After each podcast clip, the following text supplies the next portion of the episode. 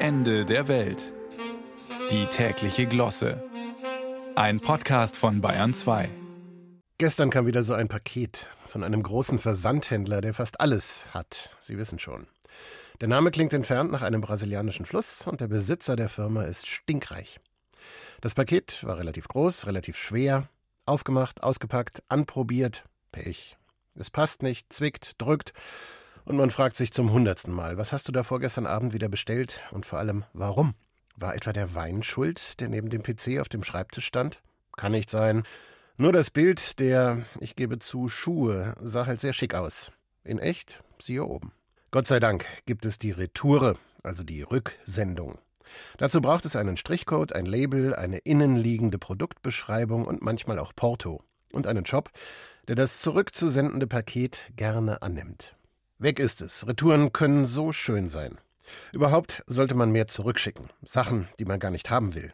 Nicht nur läppische Schuhe oder vielleicht eine Mütze, nein, vieles lässt sich irgendwie zurückgeben.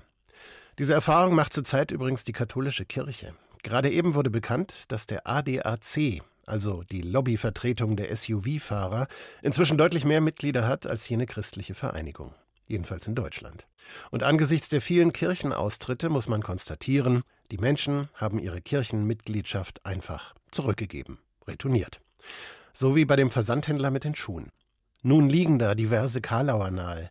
Der oder die Deutsche liebt halt sein Auto mehr als seine Kirchenbänke oder Engel gibt es noch, nur sind sie jetzt halt gelb. Oder in der Kirche gibt es einfach mehr Pannen als bei einem normalen Golf. Egal. Die Menschen sind der Kirche einfach davongefahren, ganz ohne aufgeklebtes Label. Direkt in die Arme des ADAC.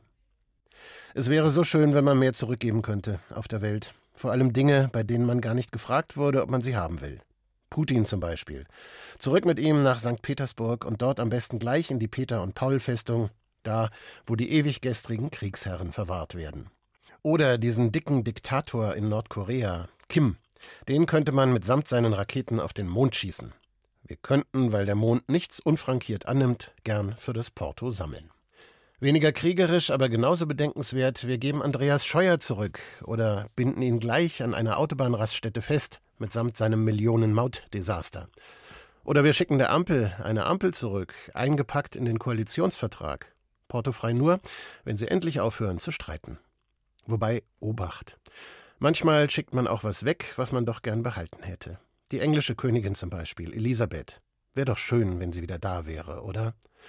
Oder noch einmal das Fußball-WM-Endspiel von 2014. Deutschland als Sieger. Das würde man doch glatt nochmal kaufen. Gibt's aber nicht mehr, liegt zu lange zurück. Oder die Rolling Stones auf dem Gipfel ihres Schaffens in den 70ern. Geht auch nicht. Annahme verweigert, weil es die Band immer noch gibt. Wie den ADAC. Manche Dinge wird man einfach nicht mehr los.